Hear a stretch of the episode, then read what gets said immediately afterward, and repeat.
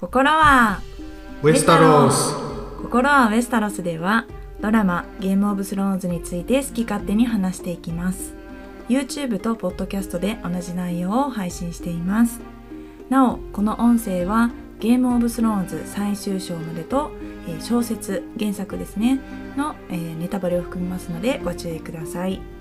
お送りしますのは私キャミーと、えー今回は、えー2022年、えーこれはですねメモリアルイヤーということで「まあハウス・オブ・ザ・ドラゴン」というね、えー前日談シリーズが放送される記念すべきもう私たちゲーム・オブ・スローンズファンにとってはもう待ちに待ったスペシャルイヤーでございます。ということで、えーやっとこの「心はウェスタロスの」えー収録にあのあの超大物ゲスト日本でゲームオブスローンズといえばもうあの人しかいないですねっていうもうあのねゲストに、えーお越しいただくことができましたということで、えーご紹介いたしますケンですお願いしますお願いしますようこそいらっしゃいましたありがとう心ごはざいベますスタのせなんかすごい偉大な感じで紹介していただきまして、ゲームオブスローンズ日本でゲームオブスローンズといえばまあケン様ねはい、毎回一緒ですけどねはいはいということで今回はシーズン2エピソード6から8ですね「えー古今の神々」そして「義なき男」えーあとは、えー決戦前夜」この3エピソードの、えー伏線回収あとはまあこぼれ話といったところですかねはいちょっとまあ余談的なそうですね今回ちょっと原作の話が多くなっちゃうんですけどあそうですね、はいということで、まあ、一挙3話の、えー伏線回収こぼれ話の回にしていきたいと思います。はいということでまずはエピソード6「古今の神々」なんですけれども、えーウィンターフェルデの場面ですかね、えーシオンがサー・ロドリックを、まあ、処刑するというかなり、えー厳しいシーンだったんですけれどもここでねあのサー・ロドリックはね北部の人間では珍しく「サー」がつく、まあ、いわゆる騎士だというお話を本編の解説の回でもさせていただいたんですけれども、ここの説明を少しケンさんにお願いしたいなと思ってるんですが、はいあのいつかのエピソードで言ったかもしれないんですけど、はいあのこの世界の騎士っていうのは北部の人はあんまなんないんですよね、はいはいまあ絶対とは言わないんですけど基本的になんなくてまあなんでかっていうと、えー七神宗教の七神とすごい結びつきが強いんですね。騎士がね、はいはいはいでその七神っていうのはアンダル人って呼ばれてる、まあ、種族から来てるので北部の人たちって最初の人々じゃないですか、はいアンダル人じゃないのでだから騎士にはならないうんなので騎士というのが基本的には七神の名のもとでまあ叙任うん、うもん、のなので、そうです基本的にまあ七神を信仰していない北部の人たちは、うんまあ騎士にはなる、えー伝統はないということなんですよね。そうですねあとですね黒金諸島は、えー、歴神ですよねはいを崇拝しているのでだから黒金諸島の黒金人も基本的に騎士にはならないああなるほどっていうのがあるんですけどただ例外もあってはい例えばですねサー・ジョラー・モーモント、ああそうですねははいまあ、彼はベアアイランド、いまあ、なので北部出身なんですけど彼は騎士ですよね、うんまあ、サーがついてるんで、えージョラーはなんで騎士になったかっていうのは、まあ、テレビドラマでもね、えー一応説明はあるんですけど、はいグレージョイの反乱っていうのが起きて、えーそこでパイクその黒金諸島の中心部パイクをその突破した時、うん、グレージョイの反乱で活躍したことが認められてでロバート王、まあーあ、当時はロバートが王様だったんですけどロバートが、えー、直々に「お前を騎士にしてやる」みたいな。へえだ戦で活躍したりすると騎士になることができるまあ拒否することもできるんだけどねうんでサー・ロドリック・カッセルの方なんですけどこれはねあの原作も結構調べたんですが、はいあの彼がどうやって騎士になったかっていうのはあの具体的になんか書かれてなかったんですよねうんなんですが、まあ、あの同じ感じであの戦で活躍したことが認められてでそこで除任されたあーじゃあどのタイミングでねロドリックがサーになったかわからないんですが、うんおそらくまあどこかの戦いで活躍してそれが認められたゆえに騎士にうんなったということなんですね。多分ロバートの反乱よりもっと前うーんなんじゃないかなとその騎士っていうのはその七神の名のもとで、まあ、任じられるものなんですけど別にそのセプトンの中でうんやるとかいうわけではなく、うん例えばあのシーズン8のエピソード2みたいな感じで、うん騎士が命じたらもうその騎士じゃなかった人は騎士になれたりうんとかあとはまあこのロバート・バラシオン王みたいな感じで、うんまあ、あなた騎士になってもいいですよっていうふうに言うと、まあ、騎士になることができるのかな。そうですねうんなんかあの一応調べたんですけど基本的には、えー、とそのセプトうんの聖堂のとこで、うんそのちゃんとした儀式はいはい、を受けたら騎士になれるらしいんですけど、それをやんないといけないってわけじゃなくて、うーん例えばジェイミーがブライアンを騎士にした感じで、はいはいはいはい騎士が騎士お前は騎士だよって言ったらうんもう騎士になるっていう、うーんまあ、結構適当みたいですね。だってもう本当にその前も言ったけど騎士らしくない騎士もいたりそう騎士じゃないけど騎士らしい、うんね、選手もいたりするので、まあ、言っちゃえばどこでも騎士とか王が命じればできちゃうみたいなそうちょっと緩いところはあるのかもしれないですね。そうそうあのね「七王国の騎士」っていう本があって、サー・ダンカンうん、が出てくるんですけど彼は自分でね「サー」つけてて「俺は騎士だ」って言ってんだけど自称ねそ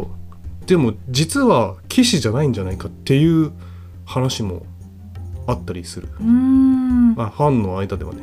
ああなるほどまあ一応でもさ最終はあれですよねトップというかうん、最終的にはキングズガードの総帥になりますもんね。総帥になるんですけど、うん彼は、えー、と騎士に騎士にされたって言ってるけど誰もその場面見てない自分しかやら見てないから結局だからそのパスみたいな免許証みたいなのはないわけでしょそうそうそうまあでもそのなんだ原譜に捧げて地母がなんたらみたいなうんそうそうそうね右左みたいな剣をやる儀式をすれば、うんまあ、騎士になれるとうんちなみにあの本当にねあるんですよねあの騎士あの剣を右左みたいなうんねドラマとかでも出てきますよね、はいでもやっぱりこのサーが北部にいないっていうのは言われてみないとなかなか気づけないことなのでうんまあやっぱり出てきてるのってロドリックとジョラーぐらいですかサー北部の人間で、例えば、ね、ネッドとかうんもう沢じゃないし、そうですねうん、騎士じゃないんですようーんちなみにハウンドも騎士じゃないね、あそううん、俺は騎士じゃないみたいな言って言たって気がしますけどなんかね拒否権もあるらしいからへえそうなんだ、うん自分は騎士になりたくないかったらなる必要もないっていう、でもお兄ちゃんの方はサーグうんレガー・おグレ兄イちゃんでをすねそうマウンテンはサーがついうてーる、んなんかハウンドの素直じゃない感じが出てますよねそうハウンドね騎士じゃないのにキングズガードのメンバーになってた確かに一時ねそういうのもありなんだいや多分例外中の例外じゃないかへなーまあジョフリーの時代ですもんね、うんあとはですね、えーハレンホールのシーンで、えーアリアに対してねタイウィンが、まあ、過去の自分の栄光だとか、えーラニスター家のことだとかをペラペラおしゃべりしてるとこがあったんですけれどもなんかちらっとねタイウィンが自分の父親の話をしてたと思うんですがうん何でしたっけね父親のせいでちょっと仮名が危うくなったみたいなうんうんうん話をしてましたが、これはどういうストーリーがあるんですかこれはですね、まあ、タイウィンの父親はい、タイトスうん、タイトス・ラニスターっていう人がいて、まあ、当然ねテレビドラマには出てこないんですけどタイトスはですねどういう人かっていうと、はいタイウィンと結構真逆の性格へで、え、はい、タイトスはですねよく笑いま笑うとこあんまないですもん ね。あ意志が弱くてうん。喜ばせることに熱心えでー、怒るのが遅くうん。許すのが早くもう人を信用しすぎていたこれちょっともう通販とかの CM 見たらすぐ買っちゃうタイプ の人ですよね。そうテレビショッピングに弱いタイプの。ああそうだねでまあこういうのはね小説に書かれてるんですけど、うん。えーちなみにタイウィンの妹ジェナっていううん。あの人がいるんですけどジェナ曰くタイウィンは父のタイトスが笑われたことから笑いに不信感を抱いているとえー、どういうことバカにされてたってことですかタイトスそがうタイトスがよく笑われてたからそだから笑うことが嫌いになっちゃったタイウィンがだかえー、らタイウィン基本笑わなくてそうですね多分テレビドラマで唯一だと思うんですけど、うん笑ったのが、えっと、次のエピソード7はいはの「いギーなき男で」アリアと一緒にハネホールで会話してて、うんアリアとちょっと笑ってたねはいはいはいはみたいなそうそうなんか笑ってたっていうかなんか鼻笑いみたいな、うん、鼻で笑ってましたね、うんあそこ唯一じゃない、うちゃんと確かに確かにうん、笑顔っぽいとこ見せたうの、んでまあちょっとタイトスの話に戻るんですけどタイトスはですね返済をしない領主に金を貸し続けええる感じの人でじゃあこの時はまだお金はたくさんあったうんじゃない、ん金は掘り尽くしてない時代の話なんですかね、うんまあ、ラニスターは昔からね超金持ちなんですけど、はいでそういうことやってるから、まあ、いろんな人に舐められてねで騎手は公然とタイトスの命令を無視もう考えられないですよね、うんあのラニスターが。で、まあね、キャスタリーロックに来たお客さんとかはみんなタイトスの目の前で嘲笑うかのように、なんかすごい舐めた態度をとってたんですけど、うんタイトス全部そういうの許しちゃうん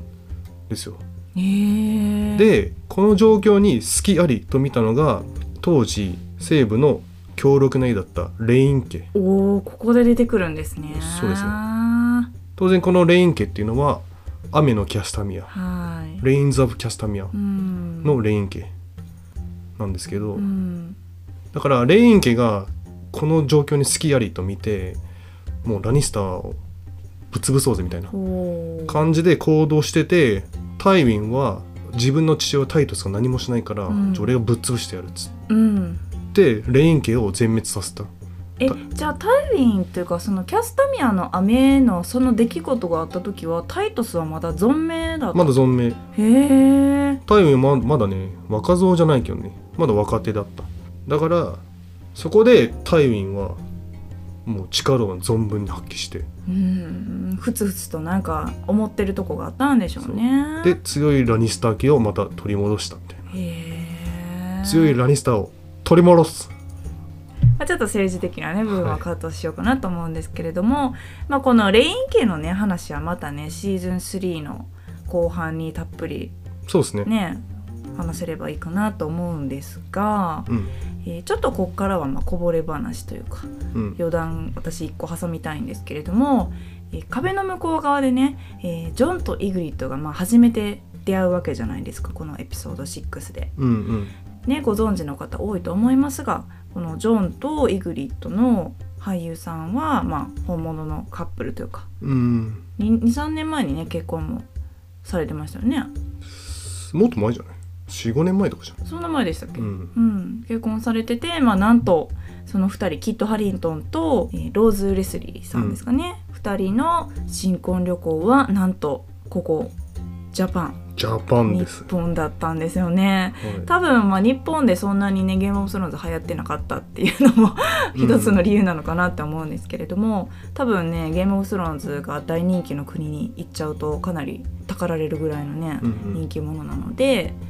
まあ、そんな2人は、まあ、渋谷とかね築地とかに行ってうん結構写真とかも載ったりしてるんですけど、まあ、京都なんかもね来たりしてましたが京都はどこ行ったんですか京都はねちょっとマイナーな寺みたいなとこ行ってましたね。えー、私その時京都住んでたんでああーの渋谷でリークされた時にうわもう絶対これ京都来るやんと思って、うんまあ、大体ね京都来るって言ったら、まあ、金閣寺か清水寺なんですよ、はいはいやっぱねし観光来るって言ったらうんちょっと寝ずに金閣寺貼ろうかなって思ってたんですけど、うん金閣寺には多分来てなくってちょっと名前忘れちゃったんですけど結構マイナーなお寺に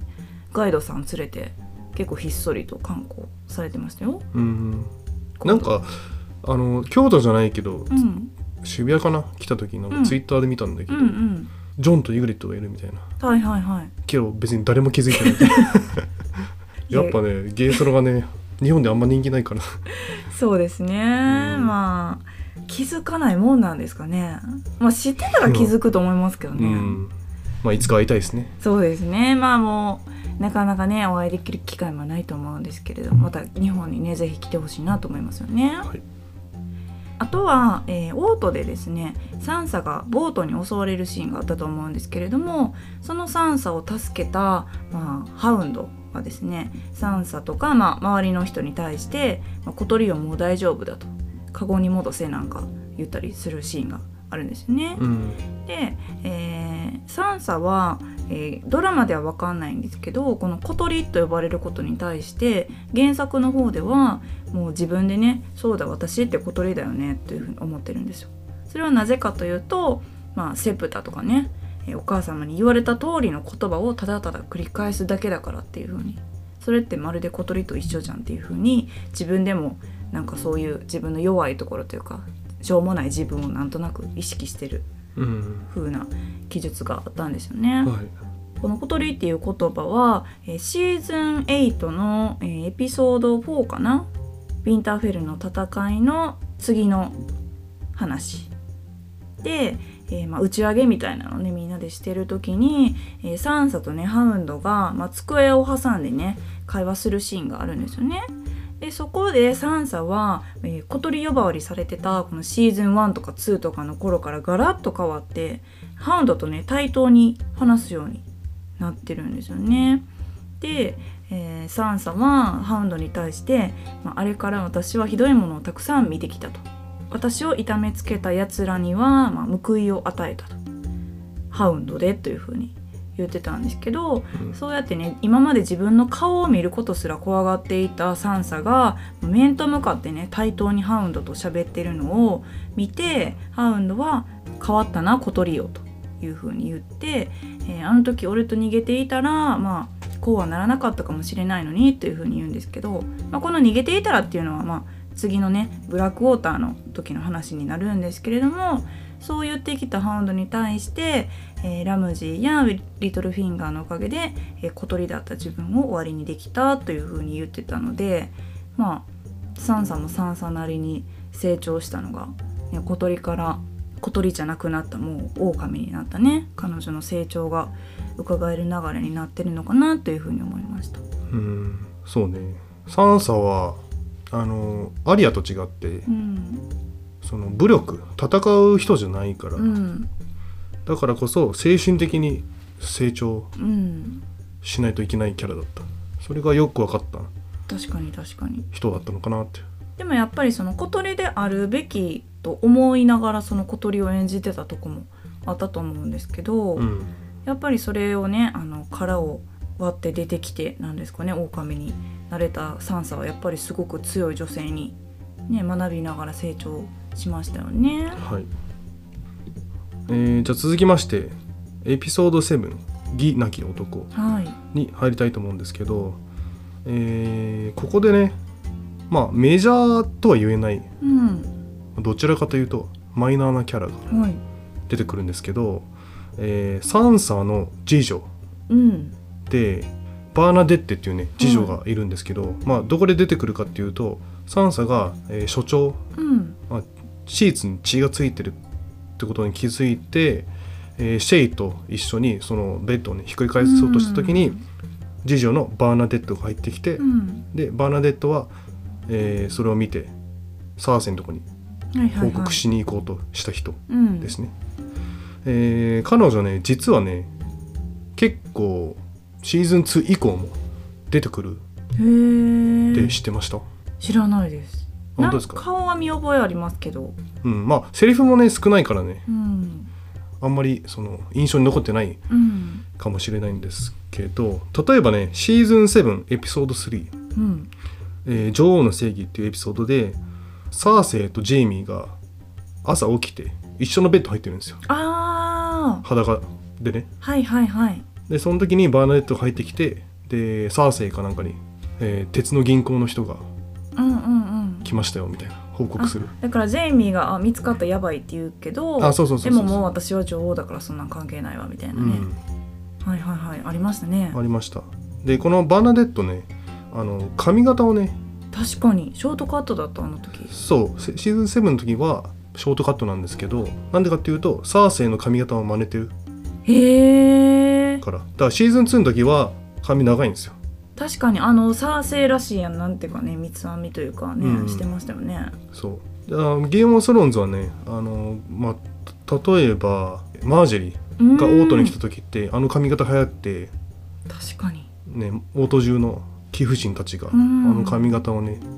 することになったと思うんですけど、確かにそのサンサがシーズン1でオートに来たばっかりの時もうん、南の人らしい髪型になりましたねみたいなうんセプターに言われてましたもんね、うだからそんなね流行りをねよくインフルエンサーというか確かに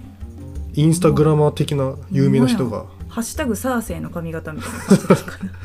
そうだから流行りをみんな へえ守るっていうか、カリスマ性があるんですねやっぱり女王っていうのは、うんじゃあバーナデッテっていうんですか彼女うん髪切ってるからやっぱり同じ女優さんだとは私気づかなかったですねうん、ちなみにこれはテレビドラマオリジナルのキャラクターであそうなんだ原作には出てこないうーん他には何かありますえーとまあ、これも伏線回収じゃなくて、まあ、こぼれ話的なことになってしまうんですが、えーカースでねうんあのカースカースでねあのドラゴンがねさらわれてしまうじゃないですか。うんで、えージョラーはその時、えー船をね探しにダニーの元をね離れてたんですよね。でその隙にイリだとかね殺されてしまってドラゴンもさらわれてドスラク人もね皆殺しみたいな状況になってしまったんですよね。うんでその時にジョラーは、まあ、彼女の元をねダニーの元を離れてしまったことを多分すごく後悔したんだと思うんですよ。はいで、まあ、離れるべきではなかったと。で「My place is by your side」うんあな私の居場所はあなたの隣ですというふうにねうん言ってたんですがこれってもうずっとね彼が、まあ、亡くなるまできっと彼の信念だったと思うんですよ。うん私の居場所はあくまでも狩石の隣だというふうにね思いながらずっと添い遂げたんじゃないかなと思うんですよね。で、えーシーズン6に飛ぶんですが、えーエピソード5の「扉」というエピソードで、えーグレイスケールになってしまったことをねジョラーがダニーに、えーデナリスにねあの告白するシーンあったじゃないですか。はいあそこで、えーデナーリスは、えー二度も追い払ったのにあなたは二度も戻ってきて私の命を救ったとだからもう追放することはもうできないわみたいなことを言うんですよ、うんけれどもそういう彼女に対してジョラーは、まあ、追い払ってくださいというふうに言って、まあ、そのグレースケールのねことを告白するんですよねうんそうすると、まあ、涙ながらにデナーリスは、まあ、治療法を必ず見つけて私の元へ戻ってきなさいと七王国を統治するにはあなたが必要よと言うんですけれども、まあ、ここでまあ英語でね「I need you by my side」すごいカタカナ英語になっちゃったんですけど、うんまあ、これってもう本当に義なき男でジョラーがね言った彼の信念「My place is by your side の」うんもうアンサーというかね、うんはいはいはい本当にその答えを同じように「I need you by my side」っていうふうにね、言ってくれたのがやっぱりグッとくるし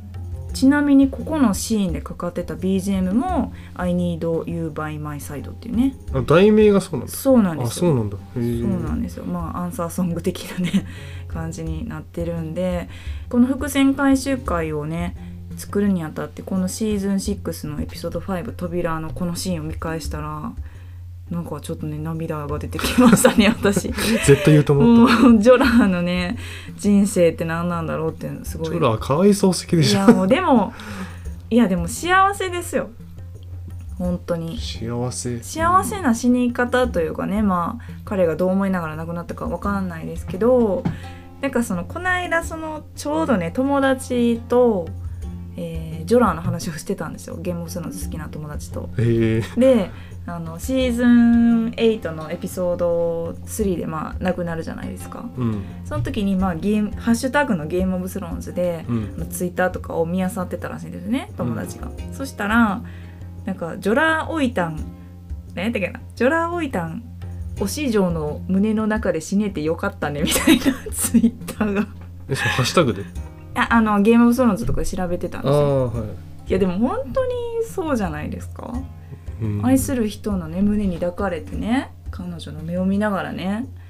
やっぱ信念を貫き通した亡くなり方やっぱりかっこいいですよねジョラーって。うんあの時さ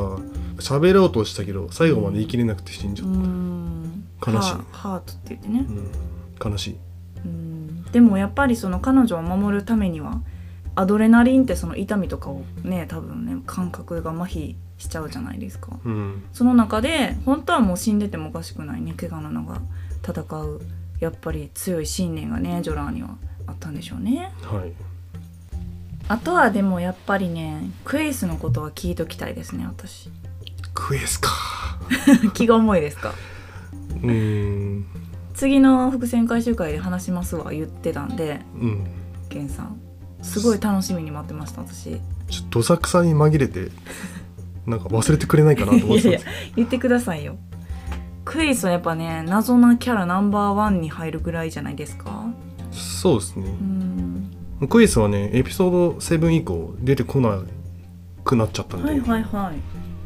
あのここで言うしかないかなっていう感じなんですけど、えークエスね原作にも出てくるはいキャラクターで、えーテレビドラマよりももうちょい出てくるうん、私クエイスが出てきたぐらいまで読んだんですよ原作一番最初にはいああはいでまあその原作だとえー赤い荒野に行ってしまったデナーリスたちを一人のねあの血明の騎手うんがカースをね見つけてあそこに町がありましたというふうに言って、でデナーリス一行がまあそこに向かってうんそこにいたのがまあ13人組がずらっとねうん並んで彼女たちを出迎えるっていうシーンだったんですけど、うん原作はその赤い荒野でちょっとへたばってるようなデナーリスたちのもとに、うんえーザロとパヤットプリーとあとはこのクエイスがねうんラクダに乗ってやってきて、彼女たちを案内するというようなうんシーンだったと思うんですけど、そうそこがクエスの初登場、はいはい、でナーリスを迎えに来る感じうん、なんですが、えっとまあ、原作だとクエスはデナーリスと、まあ、接触するしちょいちょい夢の中にへえ出てくるんですよ。あの例えばね一番新しい5作目うん、でもクエスは夢の中に出てくる。あで夢の中でデナーリスに、まあ、会話というかまあ会話も成立してないかなんか、まあ、忠告みたいなうーのんしてるんですけどこのクエスね結構謎で。はい目的が不明というかな何がしたいのか今のところね分かってないちなみにえっ、と影魔同士でいいんですかクエイスはそうですねえっ、とクエスはアッシャイ出身はいはいアッシャイ出身といえばメリサンドルおーなんですけどメリサンドルはそのシャドウマジックっていうか、はい影の力であの何赤ちゃんみたいなはいはい産んはだじゃないですか、でクエスもシャドウマジックが使えるんじゃないかっていういへえ黒魔同士とはまた違うマジックを使うってことですよねうんそうだねそうで話を戻すんですけど、うんクイズはちょっと目的がわからない、うん何がしたいのかわかんないしけどまあどうやらねデナーレスに対して警告をしたりとうん道を示したりはあ予言してあげたりとか、それは夢の中でまあ、例えばねデナーレスに向かってこういうこと言うんですけど北に行くためには南に旅をしなければなりませんうん西に着くためには東に行かねばなりません前に行くためには後ろに行かねばなりませんうんそして光に触れるにはシャドウの下を通らねばなりませんっほうていうことを言うんですけどこんなん急に言われたらおかしな人やと思われます よねこんなん急にね言ってきたらそうこれはね直接デナースは言われるへえででこその後夢でも結構出てくるこのセリうフんちなみにこのクエイスはジョラーに対してもうんこの男の人は今からなんかバリリアに行くからあそこに行く人は気をつけなくちゃいけないんだよねみたいなうん話をしてたじゃないですか。うんでその時のこの男の人はっていうのは多分あの何タトゥーみたいな入れられてたね、うんうん彼のことを言ってたと思うんですけどうん結局あのジョラーがね同じようになったじゃないですか。うんなんかちょっと未来を予言したはいはい風なのかなとも思ったりしたんですけどそうですねあのクイズはね予言も言って当てちゃうんですよ原作でうーもんあのちょっとメモったんですが、いな長いんでちょっとキャミーさんあ私ですかここ読んでください。はい。えこれはクエイスがデナーリス・ターガリンに向けて言った原作でのセリフということでよろしいですかそうです5作目ですねはい、えよくお聞きなさいデナーリス・ターガリエン何本ものガラスのろうそくが燃えていますまもなく青き牝馬が訪れるでしょうその青馬に続いて他の者たちもですクラーケンと黒き炎が獅子とグリフィンが太陽の側と偽装のドラゴンがその誰一人として信用してはいけません不死者のことを思い出しなさいそして香り高きカレーに注意しなさいカレーっていうのは家来のことかなそうですねはいはいそういうクエスに対してデナーリスがこう言いますレズナクにどうしてレズナクを恐れなくてはならないのこのレズナクっていうのがそのカレーのことですかねそうです原作にしか登場してしないははいいはいはいえーデナーリスは沐浴場から立ち上がった足を雫が流れ落ちていく冷たい焼きに触れて腕中に鳥肌が立ったそしてデナーリスがこう言います私に警告したいことがあるのならもっとわかりやすく伝えて私に何をしてほしいのクエイス目的は何クエイスの目が月光を捉えキラリと光ったあなたに道を示すことですはい、うーんちょっとこの説明をはいしますあの原作見てない人は読んでない人はうんわりかしちんぷんかんぷんのはいそうですよね話になると思うんですけど、えー、とまずですね間もなく青き牝馬が訪れるでしょううんって言うんですけど、この青き牝馬は、えー、とミリーンで流行る病気、へえはいまあ、コロナみたいのが流行るんですよ、うんまあ、コロナよりもっとすごいけどでそれが青き牝馬って言われてるんですけどこれは当然その病気が流行る前にクイズがあの助言してるみたいなうん感じで、えーその後ですねクラーケンと黒き炎が獅子とグリフィンが太陽の側と偽装のドラゴンがってうんいうんですけど、まあ、これも全部起きる前の話なんですけどこれからデナレスにアプローチしてくる人の名前名前っていうかおー言うんですけどこのクラーケンは原作にしか出てこないビクトリアン・グレイジョイまあグレイジョイ家のビクトリアンっていうへええーユーロンの弟かながいるんですけど彼はデナーレスの方に向かって、えーミリンに向かってるんですけど口説きに行く感じうそうーん次は黒き炎うんこれは誰かっていうとモッコロっていうキャラクターなんですけどもうこのモッコロは、えー、とロード・ブライトうんのトップの人えあのドラマに出てきたあの女の人とは違ってあドラマに出てきたのはキンバラだっけはいはいはいは女性だったんですけど、えーキンバラは、えー原作に出てこないいへえでモッコロという男の人がトップなんですけど彼もデナーリスに、まあ、接触しようとしてる、うん、次の獅子はティリオンおおあちなみにねティリオンはまだデナーリス会ってないかあ原作で、ら、うん、これから会うへー直前ぐらいまでティリオンはミリーンの中に入ってない、うーんミリーンのちょっと外でうん会おうとしてるけどまだ会ってないみたいなうん感じで次のグリフィンはこれはね原作にしか出てこないんですけどジョン・コニントンっていうねうんすごい重要キャラがへえいます。でちょっと太陽の底を1個飛ばすとその次は偽装のドラゴンってくるんですけけど、これはね多分ねテレビドラマしか見てない人もねええー、って思うと思うんですけど、この偽装のドラゴンっていうのはエーゴン・ターガリエンえー、なんですよ。ほうどのエーゴンえっとねまさレかイジョンじゃないよねジョンじゃないジョンじゃないエーゴン・ターガリエンいるんですよ。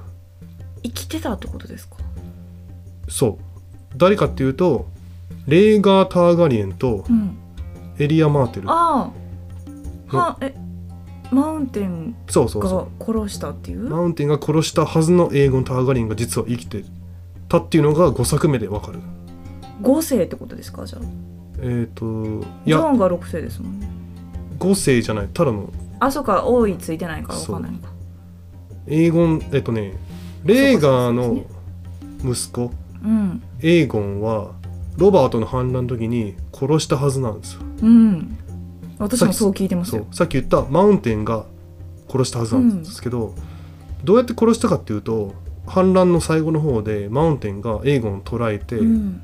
えーと壁にねはいはいはいその顔面をね、うん打ちつけて、うんまあやっちゃったんですうけど、ん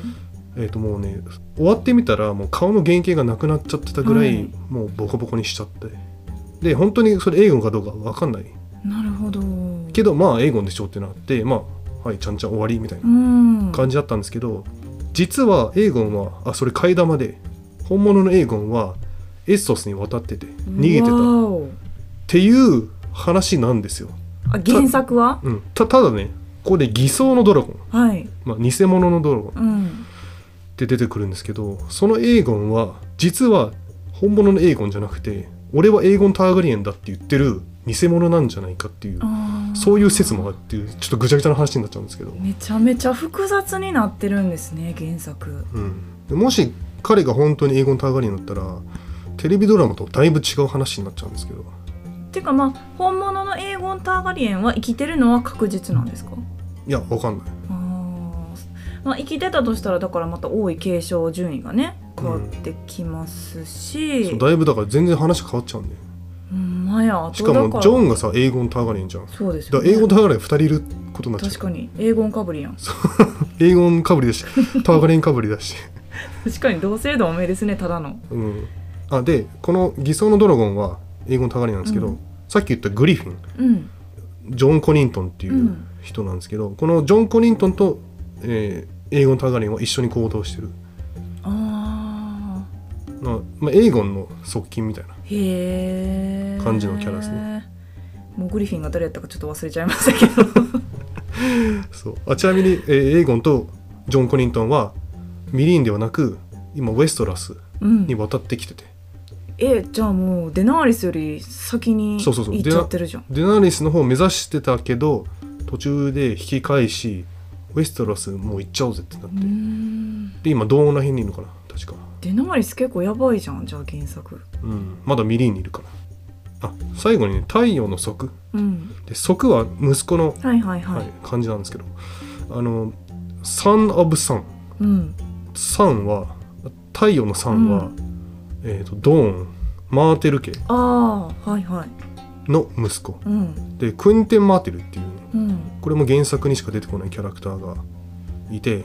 えー彼もデナーレスと結婚するためにミリーに向かった、へえはい、っていうまあ感じなんですけど、まあ、話を戻すとクエスはこう言ってね予言を当てちゃう人なんですよ。えじゃあもうこのクラーケンとかね獅子、まあ、ティリオンとかその偽装のドラゴン、彼ら全員を誰一人信用してはなりませんというふうにうん助言してるとうん、だからデナーレスはどうするのかなって感じですう。んあとちょっと最後に補足したいんですけど、はいえっ、と一番最初にね何本ものガラスのろうそくが燃えています、はいはいはいって出てくるんですけどガラスのろうそくって何かわかりますえドラゴングラスですかいやえっ、とねあ違いました 普通にろうそくほうグラスキャンドルって何ですかそれあるんですけどこれはですねゲームオブスローンズの世界に出てくる電話みたいなものほうこのガラスのろうそくを使って遠いところの人と会話できるみたいなほうそういうなんかマジック的なアイテムがほうあるんですっえそれは実際に遠方の人と会話ができるんですかていう噂こうーんのガラスのろうそくはね舌出るね結構あってへえもしかしたら今後出てくるその展開に関わってくるかもしれないじゃあその遠方の人となんか企みをしてる人がいっぱいいますよっていうことなのかなうん、なんかそのクエスはどこに今いるかわかんないけどこのガラスのろうそくを使ってデナーリスとなんつうのれ連絡っていうかええだからその夢に出てくるのも実はガラスのろうそくで通して会話してる、じゃないかって言われてもうこれももまあ、説なんですけどねうでもこの時代に電話とか携帯なくてよかったよねで進んでることいっぱいあるじゃないです かうんそれがちょっとねガラスのろうそくこれなんかもうチートですよねこのガラスのろうそくあったらねうんまあでもそう言ったらブランのねあの能力もチートですけどねあれチートすぎるでしょ確かに 何でもできちゃう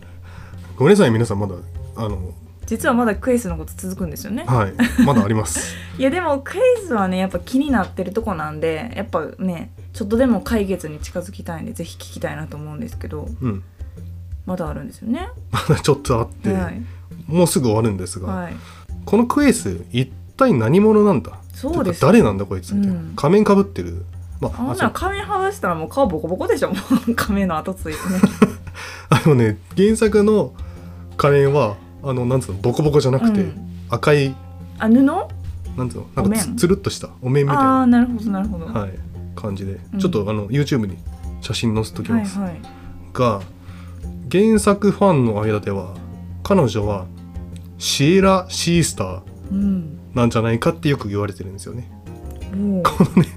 シエラ・シースター誰なんだよううん って感じですよね。はえー軽く説明するとシエラ・シースターっていうのは英語4世の落とし子って何人もいたんですけど、いうんえーっとブレンデン・リバースっていうのもそうだったんですよ。うんブレンデン・リバースは誰かっていうと3つ目のカラス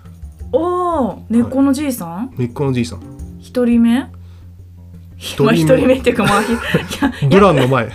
いや役が二人いるからどっあちかいやな同じで同し一た、人物ね、うんあブランの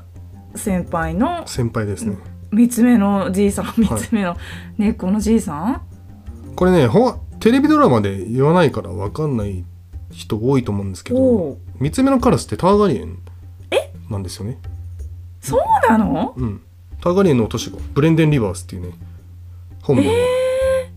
だったのが、まあいろいろあってで根っこのじいさんになっちゃったっていううん話ででこいのろいろあってねこのじいさんもすごい壮絶な人生ですけど ねそうでこのねシエラ・シースターとブレンデン・リバーズはうん同じ落とし子、うんまあ、兄弟なんですけど、まあ、愛し合った関係うんでなんでこのシエラ・シースターがクエスなんじゃないかって言われてるのは、まあ、根拠はぶっちゃけ薄っぺらいんですけど、うんうんシエラ・シースターの別名はスター・オブ・ザ・シーちょっと日本語がないんであのちょっと訳が変かもしれないんですけど海の星、うんまあ、シースターと呼ばれてるんですけど一時ねデナーリスは夢見てたらクエスが出てきたんですよそしたらなぜかふとあの仮面は星の光でできてると思っちゃったんですよへえふと思ったんだそうだからなんか星の光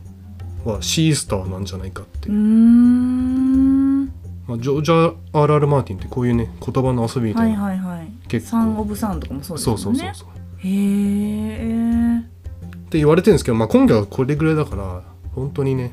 シエラ・シースターか分かんないしだとしたらめっちゃばあちゃんってことでしょだったらうんまあ百何十歳とかですよねまあ根っこのじいさんも百何十歳だけどまだ生きてるうんからまあ何かしらマジックを使ってるうんだからシエラ・シースターも当時からマジックを使えたんじゃないかってへえささやかれてる人なんでじゃあエピソード8に入っていきたいと思うんですけれどもまあ決戦前夜ですよね。で、えー壁の向こう側のシーンで、えー最初の人々のフィストでねサムたちが、まあ、便所を掘っててそこでまあ昔のね、えーナイツウォッチのマントにくるまれた、まあ、ドラゴングラスうんを発見するんですけれども、そこにまたちょっと伏線があると。そうですねこれも原作の話になっちゃうんです、はい、しだいぶファンセオリーうん入ってるんですけどサムってそのフィストでねナイツウォッチのマントをこう開けるじゃないですはかいはい、タイムカプセルね。はい、そのタイムカプセル にドラゴングラスと一緒に角笛、ああ、ホルン入ってました。うはい、これ入ってたんですけどあれ結局ねその後テレビドラマに出てこなかった確かに。ですが、えっと、原作ではちょいちょいちょっとキーアイテム的なで出てくる、おお。出てくるっていうか助言されてる多分ですけど冬の角笛うん。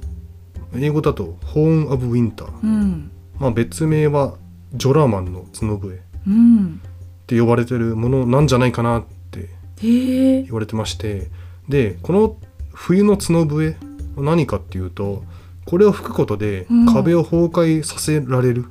ええちょっとなんかマジック的なおお。そういう話があるんですよ吹いたら終わりやんじゃあそうただねマンスレーダーとかも俺持ってるよみたいなあこのジョラマンの角笛、はい、冬の角笛持ってるよって言ってたりするんですけどイグリットは、ね、ジョンにねあれ本物じゃないからみたいなまだ見つけうん見つけられてないんだよねって言ってたりへえだからあ壁の向こう側では結構ね認知されてるうんあの角笛さえあれば壁を崩壊できるみたいな、うんで本物のやつは誰が持ってるかっていうと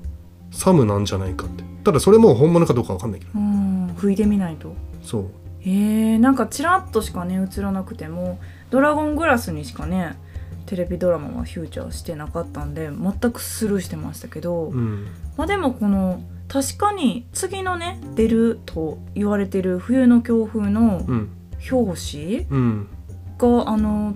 角笛いやあれはね俺そうずっと思っててはいあれ間違ってたっぽくてうんあのさっき調べたらあの角笛は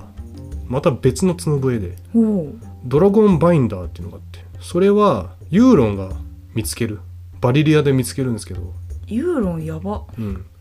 あれを使うとドラゴンを自由自在に操れるみたいなええだ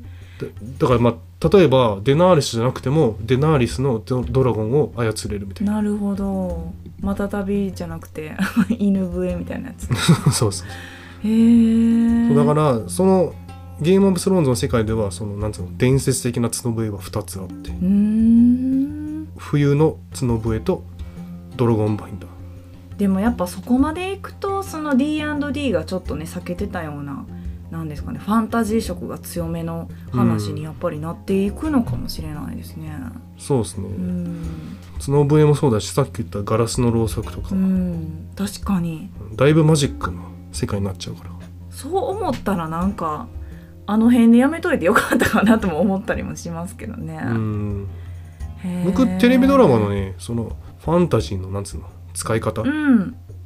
微妙なラインはすごい良かったな、いや私も本当にそう思います。うん、ファンタジーをね毛嫌いしてる人にもねあのおすすめできる具合のちょうどいい、ね、そうそうそう塩梅のはい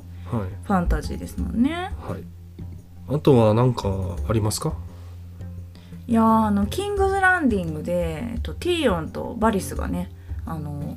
話してたシーンで、えーティリオンが、えーこう言うんですねバリスに。俺が成人すると父はキャスタリーロックの上下水道の長に任命したみたいな。うんこれって結局あれですよねシーズン7でキャスタリーロックを、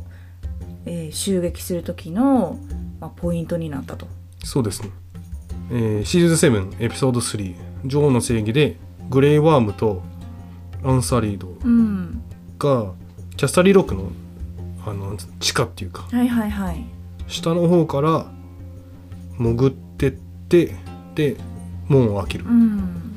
感じなんですけどなぜあれができたかっていうとテリオンは、えー上下水道を管理してたから、うん、だからそのなんつうの内部構造というか、はいはいはい。その上下水道が通るとこが分かってるから、うんそこに入れた。なるほどなるほど。はいあとはまあこのエピソードでは、えーティリオンの、まあ、思い知らせてやると。あんたが安らぎと幸福に浸っている時喜びを口の中の灰に変えてやるそれで貸し借り話だというまあ大名言なんかがね飛び出すわけなんですけれども、まあ、これはシーズン4のあのサイバーのエピソードの時にねサーセイがこれをそっくりそのまま証言してこんな風に言われました私みたいなねうんいう時に使われるセリフにもなったはわけなんですが、ね最後にちょっと私一つケンさんに聞きたいことがあるんですよ。ドキはい、あのちょっとあのティリオの話とはまたそれるんですけど、えーロブとねタリサが、まあ、結ばれるじゃないですか。うん私ずっとねタリサは絶対なんか企んでると思ってたんですよ。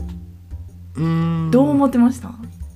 絶対わざとうんロブを落としてこういう風にしてるっていう風に思ってたんですけど。いやー可愛いなと思っ ていや男ってバカだな可愛いからそんなことしないと思ってたいやもう可愛い子はそういうことしないから私はもうなんでしょう男の人を手玉に取るのが明らかにうまいというかうんそのなんでしょう確信犯だよねタリサはみたいな言ってたじゃないですか解説の時に。うんうんで私もそのちょうどねそのキャトリンがえー幽閉された時にうまいことね夜にロブの、ね、テントに行ってああいう展開になったからもうこれはもう見計らってる女子の女のやることやというふうに思って絶対なんか仕掛けてくるぞこの女っていうふうに思ってたんですけど。でそう裏切りっていう意味ですそうですそうですあーもうなんかなんやろもうここまで見たらゲーム・オブ・スローンズのキャラクターって全員疑ってかかってしまうじゃないですかあー誰も信用できないというかねはいだからもう絶対このタリサはロブを貶めようと思ってどっかからなんか派遣されてきたような人やっていうふうにもうシーズン3のエピソード9まで思ってましたでも違っ違ったんですよほんとごめんねタリサって思いながら ねえ思いませんでした いやだから可愛いかあらそうですかそういうちょこっととねもうやめましょう かね、はい考えてなかったけど、うんなるほどね、まあ、タリさんはね原作全然違うからねキャラが、あそうなんだうん、名前がまず違うしバックグラウンドも全然違うから、へえウジェイン・ウェスタリングっていうね、ェスタリングうん、ウェスタリングウェスタリングは、えーハウス・オブ・ザ・ドラゴンに出てくる、ねえそうですよね、はいでもまあ可愛いからそんなことはしな可愛い 体のラインが、そうですね物語ってますね、うはい、ということでまあ今回の伏線回収会こぼれ話はこういう感じになったんですけれども んちょっと長かったねそうですねちょっとクエスがボリュームがかなりあったかなと思いますが2回に分けた方がいいんじゃないうん、まあちょっと編集してみましょうかね。ということで、まあ、次回はブラックウォーターの戦いで、まあ、それに応じた伏線回収、まあ、こぼれ話もまあ含まれると思うんですけれども、まあ、シーズン2も終わりに差し掛かってきましたので今年もねこの調子で駆け抜けていきたいなと思っております。はいまあ、原作の話はやっぱりケンさんが詳しいのでこれからもちょっと私も、ね、原作読んでますがさらに深みをね加えるためにはまだまだ聞きたいなと思うので、まあ、またそれはよろしくお願いします。はいということで次のエピソードにつなげていきたいと思います。それではまた次回ワラーモル・クリス